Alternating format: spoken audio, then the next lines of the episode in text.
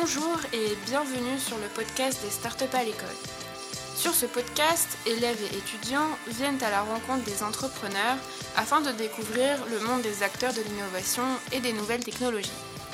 Je suis Magdalena et j'ai le plaisir de vous accueillir pour cette troisième saison de nos épisodes, au travers de laquelle diverses thématiques seront abordées.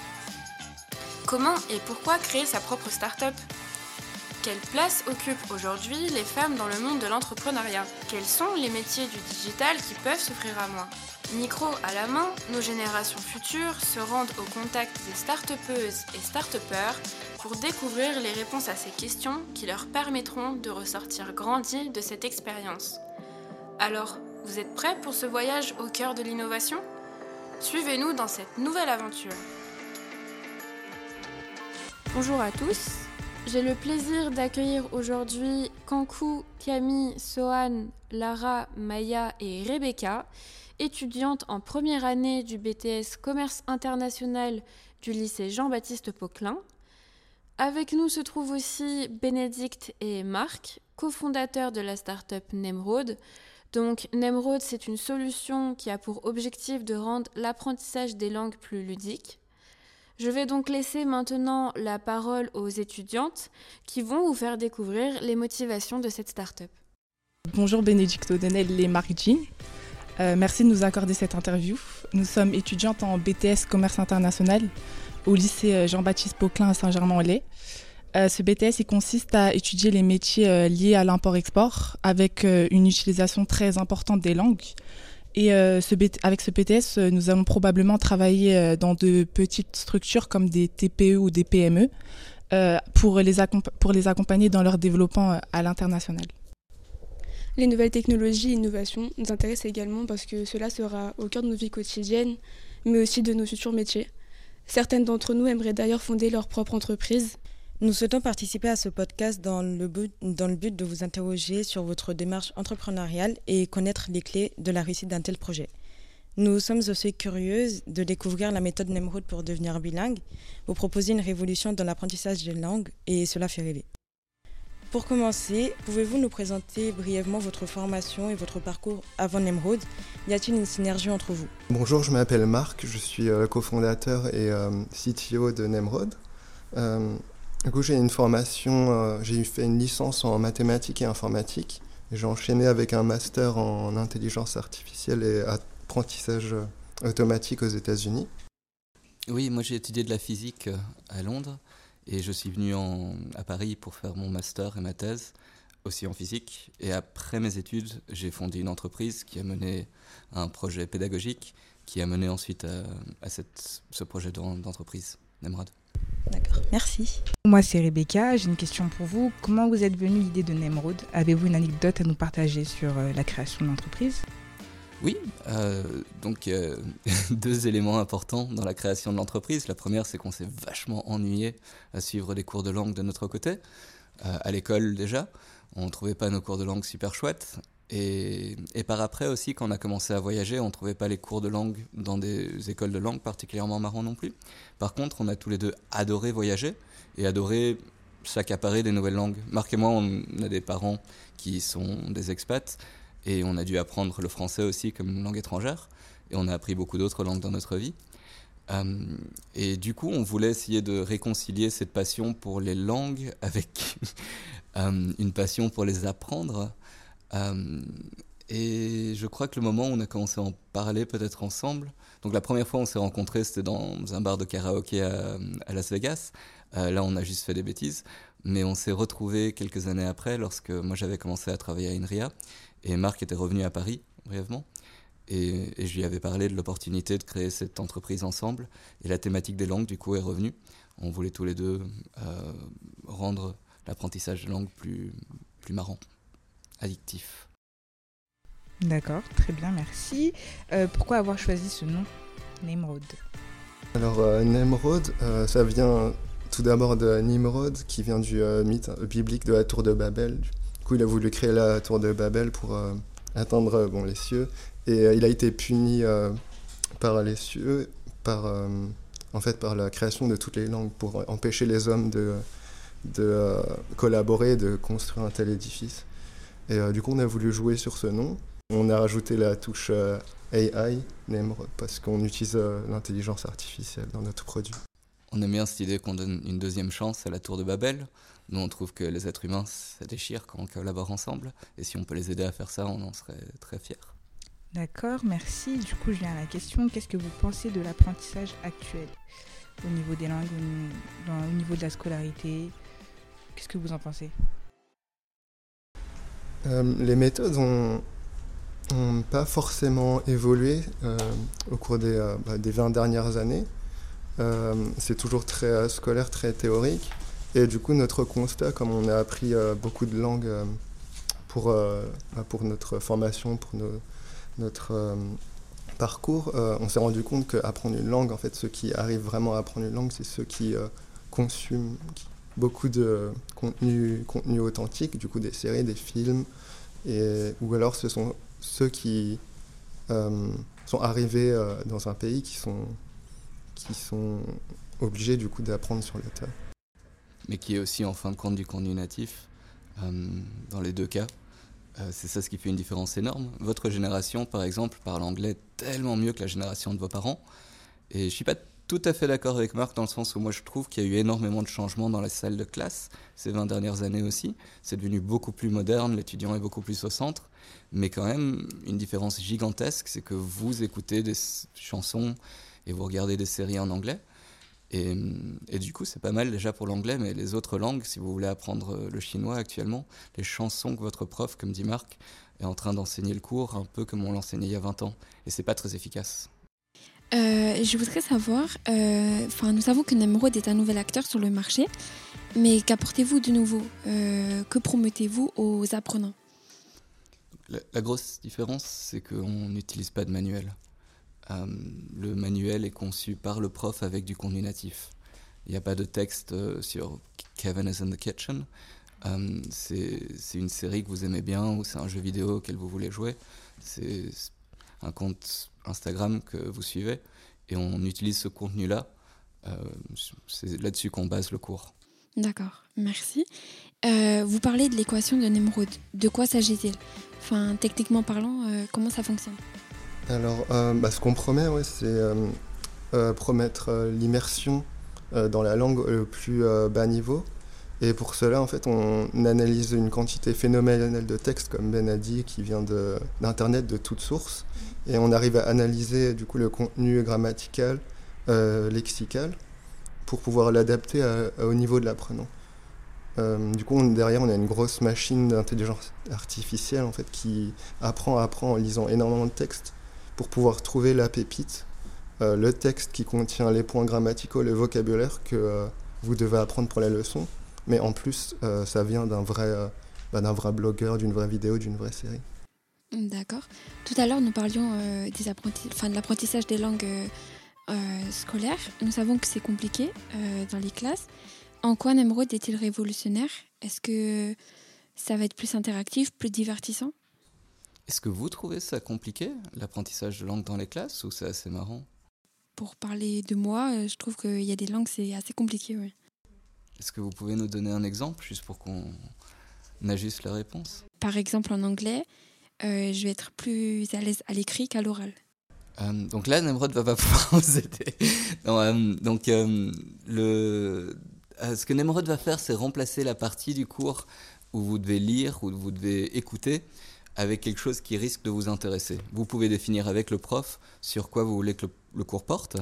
Euh, du coup, je ne sais pas s'il y a des séries que vous regardez sur Netflix, mais ça, par exemple, ça pourrait être une source de, contenu pour le cours. Après, euh, ce que Marc et moi, on est en train de, réaliser, euh, c'est que la façon, disons, optimale que connaît la communauté de professeurs actuels pour enseigner une langue, pour l'anglais en tout cas, euh, qui est la, méthode de l'université de Cambridge, qui est distribuée dans tous les coins du monde, souvent par le CELTA. Après, il y a des variantes encore plus modernes qui se font dans, les académies à Paris, euh, pardon, en France, euh, dans l'éducation nationale. Mais, Marc et moi, on remarque que rien qu'avec cette espèce de standard du CELTA, c'est possible de prendre un texte de n'importe où, comme par exemple de, une série sur Netflix, et de transformer ça dans un cours où vous interagissez Euh, donc vous apprenez la leçon de grammaire ou le vocabulaire de ce texte, et ensuite on peut intégrer ça dans exactement la même formule pour que vous soyez en train de parler dans certaines activités, pour que vous soyez, en train de jouer avec d'autres personnes dans la classe. Mais ça, c'est pas nous qui l'avons inventé, on l'a juste emprunté, volé à l'université de Cambridge, et on a substitué euh, sur quoi ça porte. L'université de Cambridge utilise toujours un manuel. Nous, on dit, bah, faisons la même chose avec euh, des séries, des, tweets, des choses que les étudiants sont déjà en train de lire dans leur temps libre. Et peut-être ce sera du coup plus intéressant. Merci.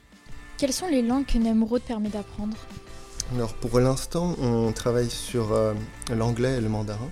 Et les langues suivantes seront probablement le français. Euh, mais oui, on met le paquet sur l'anglais pour l'instant. D'accord. Parlons maintenant de votre démarche entrepreneuriale. Euh, quelles sont les étapes de l'implantation de Nemrod sur euh, le marché français et qui sont euh, vos potentielles cibles clientes? Ah, Donc on est vraiment au tout début du projet d'entreprise. Notre implantation sur le marché français est proche de 0,0%. L'endroit, nos premiers clients, ce sont des universités qui nous recrutent nous pour donner cours en utilisant notre propre logiciel. Après ça, on a certains profs qui sont des utilisateurs mais pas des clients. On a, et on a une cliente euh, qui est genre une famille particulière qui nous paye pour donner des cours de langue euh, en Chine. Euh, mais sinon, c'est ce qu'on vend actuellement est très petit. On est en train de collecter des informations d'utilisateurs pour que, pour que Marc puisse fabriquer cette, cette machine. D'accord. Euh, mais du coup, quels sont euh, les obstacles que vous rencontrez durant ce processus de création de Nemrod? Bah, du coup, moi, je peux parler de l'aspect technique. Euh, bah, je travaille avec des technologies émergentes qui sont pas très stables. Du coup, c'est tout le temps un processus de développement, de voir qu'est-ce qui peut marcher, quels sont les processus qui peuvent être mis en production. Et en même temps, essayer de voir ce qui vient du marché, enfin, ce que Ben me dit à, me dit à propos des clients, ils ont besoin de ces fonctionnalités-là. Je suis obligé de voir en conséquence quelles sont les technologies qui existent pour euh, répondre à ces besoins. Ce que je trouve palpitant à ce stade-ci, c'est qu'on est en train de découvrir ce dont des personnes ont besoin. On est dans des salles de classe en train d'essayer des choses. C'est presque une expérience scientifique, presque la physique que je faisais avant, où Marc arrive à fabriquer des outils qui automatisent la création de cours qui n'auraient pas pu se donner sans ça. Et on les teste et on voit ce qui marche. Donc ça, c'est vraiment chouette. Ce qui est, euh, ce qui est pas chouette du tout, ce qui rend fou, c'est que ça prend énormément de temps et la création d'une entreprise requiert aussi plein d'autres tâches sur le côté. On est en train de découvrir sur le tas euh, comment embaucher notre premier salarié, comment euh, lever des fonds, comment obtenir des sous d'une bourse, rédiger un business plan. Il y a énormément de tâches qui sont en fait des boulots à plein temps. Euh, rien que la collaboration qu'on a avec vous et le lycée Langevin, c'est vraiment intéressant de faire ça. Mais en fait, on, met tout ça ensemble et ça fait, ça, rentre pas dans une semaine. Donc cette gestion de, des nombreuses choses à faire, je crois, c'est un défi énorme. D'accord, merci. En parlant de business plan, comptez-vous mettre en place un abonnement payant ou un accès gratuit? Euh, Oui, donc les deux. Euh, pour sûr, sans abonnement payant, on ne va pas faire beaucoup d'argent. Et ce qui est très courant dans, notre secteur, c'est d'offrir un compte premium, euh, premium, pardon, pour présenter au moins l'offre aux clients. Super, merci. Parlez-nous de votre stratégie de communication Avez-vous imaginé, mis en œuvre euh, des procédés pour euh, qu'un utilisateur identifie ou soit attiré euh, par votre application? Et avez-vous une communauté qui vous suit? Juste pour revenir sur ce qu'on disait avant, dans les premiers pas de l'entreprise, ce qui est très urgent, c'est de trouver le product market fit, c'est d'identifier quelque chose qui est utile pour des utilisateurs. et une fois qu'on a trouvé ça, une fois que ça clique, Là, on fait de la com. Là, on, le fait passer à l'échelle, on, communique autant que possible pour le partager avec autant de monde que possible. Donc, actuellement, ce n'est pas notre priorité, mais absolument, on, a des idées sur comment l'approcher. Les, les, deux hum, étapes principales euh, qu'on a identifiées jusqu'ici, euh, premier, c'est des partenariats avec des centres de formation très réputés. Marc et moi travaillons déjà avec euh, Sorbonne Nouvelle, avec Inalco. Euh, et, du coup, cette crédibilité-là euh, est très pratique lorsqu'on interagit avec des, professeurs de langue. La première itération du produit est destinée, notre utilisateur sont des profs de langue, donc ça c'est bien. et le deuxième plan, où là on s'adresse peut-être plus directement aux apprenants, ça c'est pour plus tard dans l'entreprise. Marc et moi, on a commencé à gérer un, concours qui s'appelle le WenTest euh, pour collecter des données d'apprentissage chinois dont on avait besoin pour fabriquer la, première itération de notre produit. Et ce concours est assez marrant. On peut inviter plein de monde à participer. Euh, et ces apprenants de langue, du coup, améliorent leurs compétences. Ça fait un petit ranking international, c'est assez ludique. Euh, pour Marc et moi, c'est chouette parce qu'on collecte des données, mais c'est aussi chouette parce qu'on fait connaître le produit. Et le WenTest, lorsqu'on l'a fait il y a deux ans, en chinois, euh, on le postait sur plein de réseaux sociaux et il y avait plein de gens qui participaient, mais vraiment de, coins du monde avec lesquels j'ai jamais interagi avant. On avait plein d'utilisateurs au Kenya, pour une raison que je comprends pas, mais apprendre le mandarin était vachement à la mode là-bas. Euh, voilà, ce sont les deux plans de communication qu'on reconnaît actuellement. D'accord, merci. Et du coup, c'est votre application, euh, elle a du succès. Comment comptez-vous vous protéger face à la concurrence? Notre produit se base euh, sur la technologie. En fait, nous, ce qu'on veut essentiellement protéger, c'est la technologie euh, de pointe qu'on développe. Et du coup, pour ça, en fait, on s'est associé avec des laboratoires et on a une forte propriété intellectuelle qui nous permet de, bah, de se protéger et de se différencier de la concurrence. Pour terminer, parlons des projets de développement de Nemrod. Envisagez-vous de diversifier dans d'autres domaines? Oui, mais c'est pour du très très long terme. Donc euh, le faire fonctionner pour l'anglais, c'est déjà un grand défi. Si on peut le faire passer au mandarin, puis au français, puis au coréen, puis au japonais, ce serait formidable. Là, on parle déjà dans quelques années de, maintenant. Mais en effet, la conversation où Marc et moi, on a décidé de travailler ensemble, euh, ce qu'on a percuté, c'est que si on arrive, si on parvient à adapter l'enseignement des langues aux intérêts, aux compétences de chaque apprenant, ce serait envisageable de le faire avec de la médecine, avec des maths, avec euh, du droit, avec plein de compétences qui manquent en fait à la plupart des gens. Typiquement, on spécialise dans une chose, si on était plus efficace à apprendre, peut-être que dans une génération, on pourrait avoir euh, des êtres humains qui sont au niveau de spécialisation de licence actuelle, mais dans de nombreux domaines, nombreux domaines, avant de terminer la fac. Merci. Souhaitez-vous partir à la conquête de nouveaux marchés internationaux? Si oui, lesquels et pourquoi? Je pense qu'on va partir euh, sur euh, les, marchés est-asiatiques, la Chine par exemple, et après les États-Unis. Les marchés européens, on les traite tous un peu pareil. Donc on commence en France, c'est local. Les autres marchés européens sont assez similaires. mais en effet, oui, la Chine serait directement après. Euh, Japon, Corée, Vietnam et, les États-Unis. Pour conclure, euh, quels sont les trois conseils que vous pourriez nous donner si on a l'envie de créer notre propre entreprise? Euh, pour commencer, je pense se méfier des effets de mode et des idées à la mode comme la crypto pour essayer de se faire de l'argent rapidement.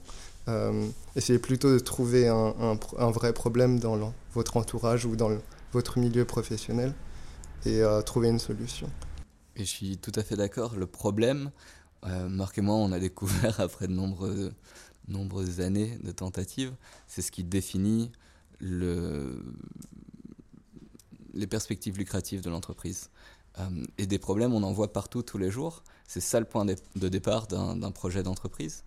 Euh, et on peut commencer à toute petite échelle. Donc pour moi, le deuxième conseil, c'est dès que vous trouvez un problème qui vous intéresse, essayez d'aider des gens à résoudre ce problème.